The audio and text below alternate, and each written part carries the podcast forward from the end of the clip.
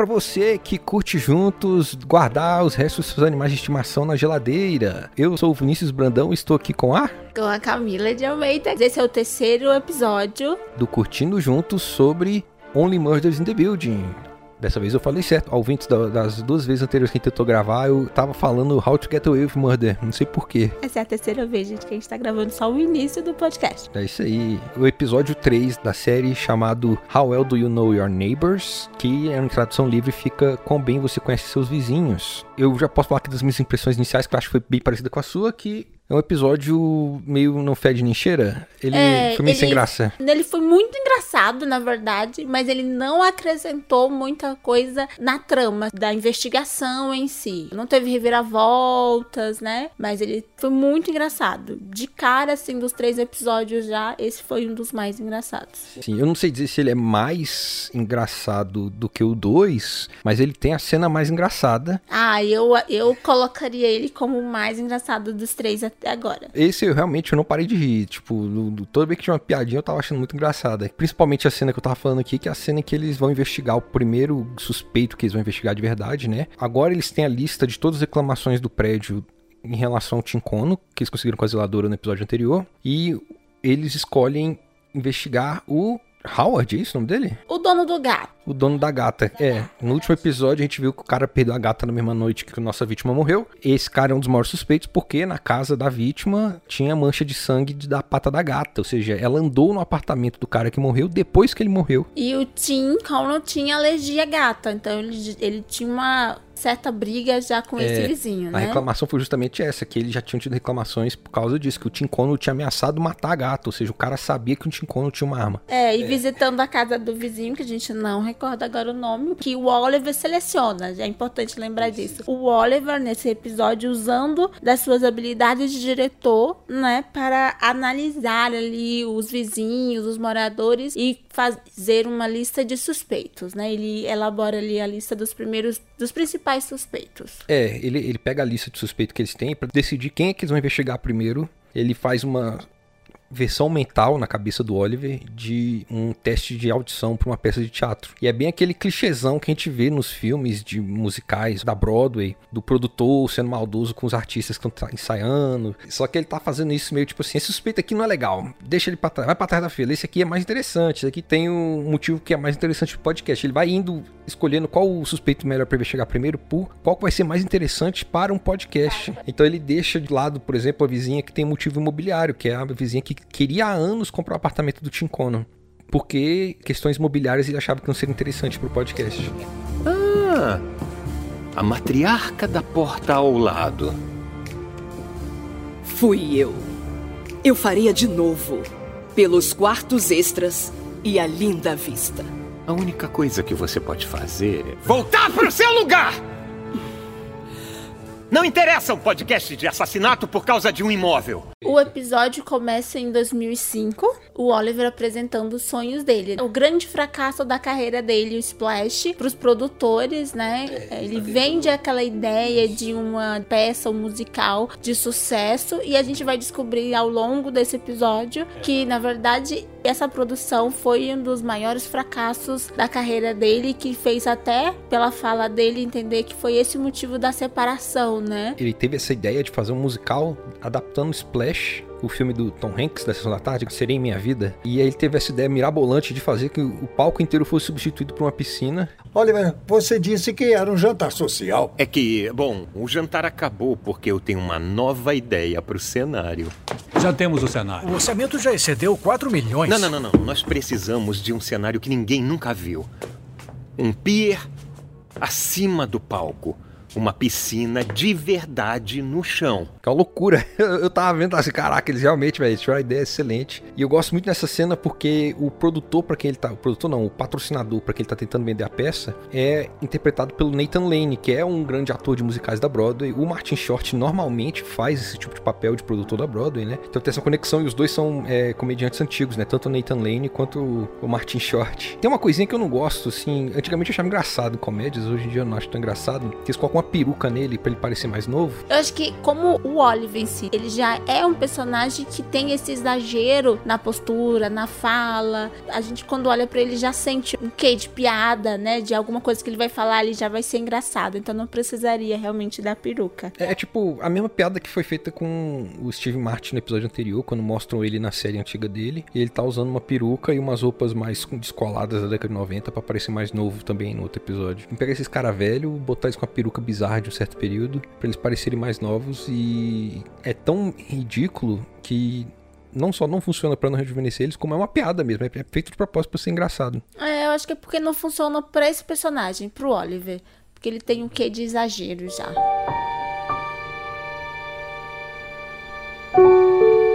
Essa cena que eles visitam a mãe da gata é muito engraçada, o, a mãe da gata, o pai da gata, né? Porque para mim, assim, pessoalmente, como pai de gato e a pessoa convive muito com outras pessoas que são pais e mães de gatos, quem conhece, assim, como é que é viver com gato, a cena exagera tudo que é viver com gato, né? a casa cheia de pelo. E é engraçado que o Charles, ele tem esse negócio meio toque, né? Então ele fica, tipo, caçando o jornal do cara pra cobrir o, o sofá pra sentar. É, tipo, muito engraçado, velho. Tipo, a Selena Gomes, ela só senta, mas fica, tipo assim, ó, dando uma espanadinha com a mão. E a gente observa a roupa dele dele, né? É. Do dono do apartamento, tá toda cheia de pelo mesmo. Uhum. E o, o Charles fala assim: Você não limpou aqui essa casa? Não, eu tenho saudade, eu preferi deixar tudo do jeitinho. Ele disse que no, no luto da gata ele ficou com preguiça de arrumar a casa. é muito engraçado. E a cena vai melhorando, assim, né? A graça dela cada vez mais esse momento, até chegar na parte do Charles com um sangramento nasal o desmaio do vizinho. E a, a descoberta da gata gelada na, na, no congelador. Essa cena foi Tão e engraçado. termina com o Charles colocando uma pata da gata no bolso. É lá aos poucos, assim, né? Tipo assim, primeiro ele tropeça na, na comida, fica assim, ixi, tropeçado na comida vai dar alguma coisa. Aí o cara desmaia imediatamente. Eu já tava assim, ok, ele com certeza não é o cara que matou o Tim Quando o Charlie abre a, a, porta do congelador procurando gelo, ele faz, uh, e é bem pequenininho assim que ele mostra na tela a, a cara da gata, assim, olhando. É só quando ele chega perto mesmo que ele tiver a gata inteira congelada, ela cai no chão. E ele volta só com uma pata dela, né? A coxa quebrada da gatinha congelada. É muito engraçado. E ele coloca no bolso, porque depois vai ter mais um momento com esse pedaço do gatinho mais pro final do episódio. São, são os três movimentos principais na história. Um, a gente descobre que esse cara, que é o dono da gata, não pode ter sido o assassino. Ele já é descartado, né? Ele pode ser um conspirador, mas ele não é o cara que foi lá e matou o Tincono. Mas aí você vê que o Charles, tipo, fica assim, ah, você acreditou nesse desmaio, mas a gente já pode descartar ele como é. um dos possíveis assassinos. A outra coisa que acontece é que o Oliver continua entrando em contato com esse antigo patrocinador dele, porque esse antigo patrocinador dele mora no mesmo prédio que ele. Mas antes tem uma cena que eu acho legal, assim, eu tenho um que assim, cômico bem pequenininho, não sei se você percebeu, que é a cena que ele tá no piano, ele já foi lá, fez uma proposta que foi negada, para esse produtor que emprestava dinheiro, né, que produzia ele. Ele tá, esse episódio que o Oliver está particularmente sentindo falido, a mais do que nos outros episódios. Ele tá sentindo uma pressão, na verdade. A síndica mandou a carta falando que a energia, a água podem ser cortadas a qualquer momento, porque ele já está devendo oito meses de aluguel. E ele alugou 32 mil dólares de equipamento para gravar o podcast, sem ter falado com os outros que ele ia fazer isso. E a gente percebe a estabilidade financeira do Charles aí, né? Ele fala que vai. Ele, ele começa falando assim: olha, eu não vou te ajudar a pagar por esses equipamentos, não. Aí lá no final do episódio, tem um momento que o Oliver fica especialmente triste e o Charlie que vai ajudar ele a ficar bem. É, e tem uma fala dele que eu coloquei que eu acho que é, ele já tem um laço de amizade ali bem forte, né? Nesse momento que ele fala. Você pode perder muito com um único grande erro. Mas o mundo precisa dos Oliver Putnams. Você tira as pessoas da zona de conforto eu não gosto de me envolver com as pessoas, mas eu acabei de ver um homem muito estranho e tirei uma gata congelada do freezer dele. Que aí que ele mostra a pata da gata. Até peguei numa gata congelada. O Charlie, depois que o cara reacorda, o Charlie voltando pro cara falando assim: Sabe, tem um gato no seu freezer. É, eu sei disso.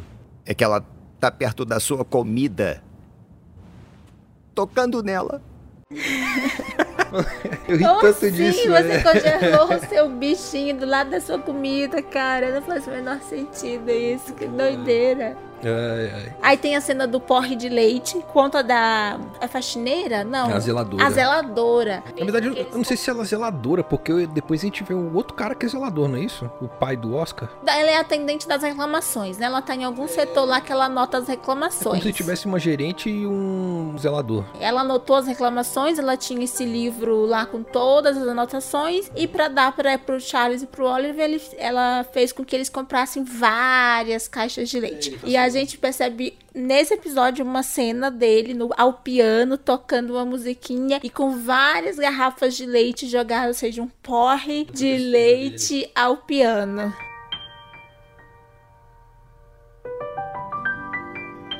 Aí o grande desfecho, né? Assim, a parte final do episódio que dá ali um. Quem ficou incomodado com o podcast. Porque a gente descobre que, por conta do patrocínio, o Oliver lançou o primeiro episódio. Publicou, tá no ar. Por conta do patrocinador que exigiu, então lança logo. Coloca aí o nome do meu produto e tal, vou pagar. E ele teve que lançar, né? Lançou o primeiro episódio sem contar pros outros, pra Mabel, pro Charles e lançou. Aí a gente já descobre que alguém a cena final desse terceiro episódio é um recadinho pra ele, pra ele parar de produzir o podcast. Então alguém ficou incomodado com a investigação. É interessante, eu, eu senti isso que eu, eu acho que eles vão abordar mais pra frente. Quando o Oliver fica mal, o Charlie senta e tenta ajudar ele, fala da carreira dele, fala que ele é um tipo de produtor meio maluco tudo mais. E depois, no final do episódio, quando o Charlie descobre que foi tudo publicado porque o, o Oliver precisava pagar o podcast, o Charlie começa a falar mal dele como produtor de novo. Na frente, quando a gente tá apoiando, fazendo a produção junto, a gente tá se apoiando, mas na hora que alguém comete uma cagada, vem as alfinetadas bem cruéis, né? E o Charlie solta essa assim, o cara que fazia grandes produções se precipitava, sendo que eles não tem nem três episódios de podcast pronto, o cara já lançou um. Eu senti, opa, isso aí tem um, um conflito aí que vai acontecer ainda pra frente, né? A gente não sabe o que, que vai ser. Eu acho que é justamente tipo, esse conflito entre uma pessoa que é muito fechada, né? Assim, que é muito reservada, e o Oliver, que é o total sinônimo de exagero, né? Dado, aberto, tem alguns momentos que faz algumas coisas que incomodam tanto o Charles quanto a Mabel, porque eles são pessoas mais reservadas. Mas o co- o começo do episódio eu achei interessante, porque, tipo, no último episódio, o Charles e a Mabel estavam meio brigados, né? Porque ela descobriu que ele tinha mentido pra ela, que, tipo, ela suspeitou que ele tinha mentido pra ela. Ela começou a tratar ele um pouco mal. Aí nesse episódio, tem esse momento super engraçadinho dele tentando mandar uma mensagem pra ela. A gente liga pra ela ou manda mensagem? E aí tem uma grande revelação, né? Eu acho, ligações incomodam, gente. Hoje em dia, ligações, ninguém liga mais pra ninguém, né? É porque é engraçado que os dois são bem velhos. Eles estão, tipo assim, os jovens se incomodam se pessoas ligam pra eles. É muito engraçado. SMS ou ligação?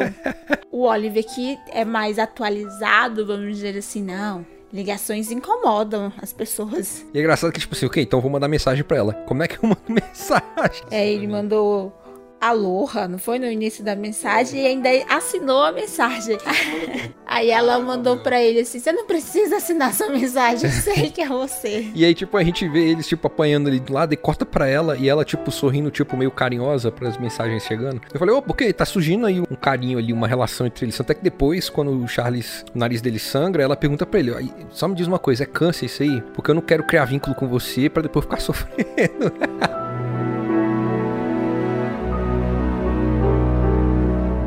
Eles falam no começo do episódio que eles moram no prédio, né? Como é um prédio rico de Nova York, tem uma celebridade que mora lá, que é o Sting. E o Oliver pega o elevador com o Sting na hora que ele vai passear com a cachorra dele. É o, a Winnie, é isso? Winifred, sei lá. O Sting deixa bem claro, ó, não gosto de cachorro. Deixa o cachorro longe de mim. Depois, quando ele entra no apartamento e recebe a mensagem, não é pra continuar o podcast, ele descobre que alguém tentou envenenar o Winnie. Aí ele imediatamente fala, ok, o nosso próximo suspeito vai ser o Sting.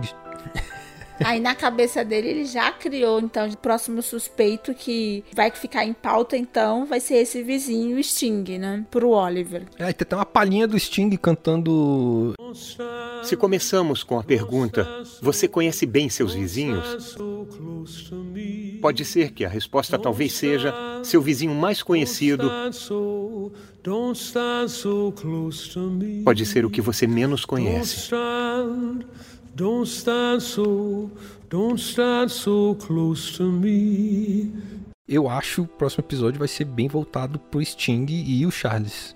Eu acho que vai ser mais voltado a princípio pro Charles para fechar esses episódios individuais, vamos dizer assim, né, de cada um, e deve responder mais algumas perguntinhas, eu acho, acredito que tem aí alguma reviravolta maior para acrescentar na trama. Nesse episódio adiantou algumas coisinhas, como por exemplo, a gente sabe que o cara da gata não é o assassino, que tinha aquele grupo de amigo da Mabel e o que foi preso, o Oscar, o pai dele trabalha no prédio ainda, ele ainda é zelador no prédio. Ele guarda um grande rancor na- pela Mabel, né? Demonstrou que ele guarda rancor da Mabel e do Tim ainda, do Tim Cono, depois que o filho dele foi preso. E outra coisa, né? A Mabel ainda tá escondendo informações deles, né? Ela já tinha a pista ali da- das joias que o Tim tava guardando, mas agora ela descobriu uma data e um encontro que o Tim ia ter em algum lugar. E ainda não aconteceu, a data vai chegar ainda.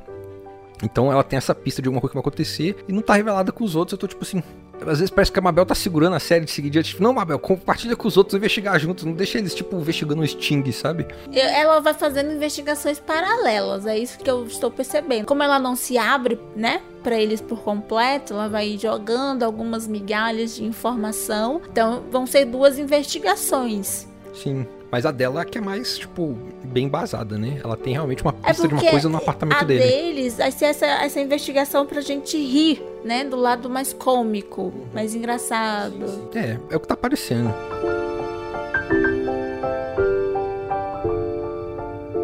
Assim, em retrospectiva, agora depois de discutir isso tudo, eu lembro que ele é mais engraçado do que ele parece. Porque como ele termina num tom mais misterioso, aquele negócio do Sting, e ele é muito rápido, você não tem muito essa a sensação de que foi engraçado. Mas quando você lembra dele em detalhes, ele é muito engraçado esse episódio. Eu espero que esse nível de humor continue e que avance mais rápido os mistérios a cada episódio. São 10 episódios, a gente tá no terceiro ainda, então tem muita coisa a ser investigada ainda, né? Sim, tem muita coisinhas que a gente precisa descobrir sobre eles, né? E como a série tá dando camadinhas, né? Pra ir revelando aos pouquinhos, eu espero que não deixe algumas coisas se perderem nesse desse mistério. Estou esperando um pouquinho mais, assim, de, de mistério, algumas reviravoltas. algumas coisas assim eu quero muito saber. Eu quero saber qual a importância da vizinha nova que foi apresentada nesse episódio, que é uma tal de Jen. E que claramente jogou assim um charme e gostou muito dos Charles, né? Talvez um spoiler que eu tenha tomado, porque como eu tô produzindo esse podcast, eu tive que ver a trilha sonora dele pra fazer a trilha sonora do, do podcast, né?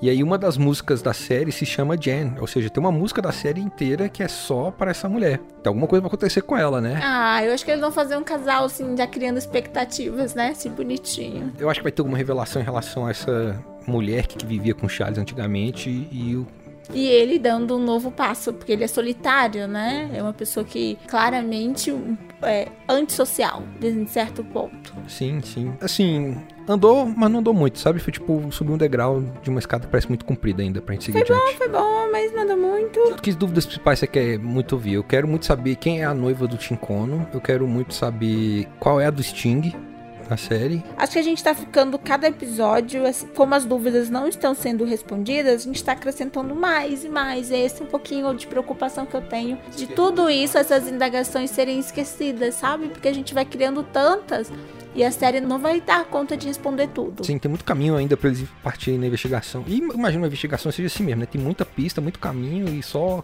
uma delas vai levar pra descoberta verdadeira, né? Olhando hoje o que o Oliver fez, montando aquele os vizinhos todos assim, apresentando pra gente, eu não consigo imaginar que seja um deles o assassino. Eu acho que tem uma Eles têm tanta certeza que alguém que mora no prédio, né? Não precisa ser necessariamente alguém que mora eu no acho prédio. que não é alguém que mora no prédio, gente. É Assim, eu já tô criando aqui uma hipótese. Pode ter sido alguém que ativou o alarme de incêndio pra subir usando aquela roupa branca que o, O Charles capuz, assistiu. né?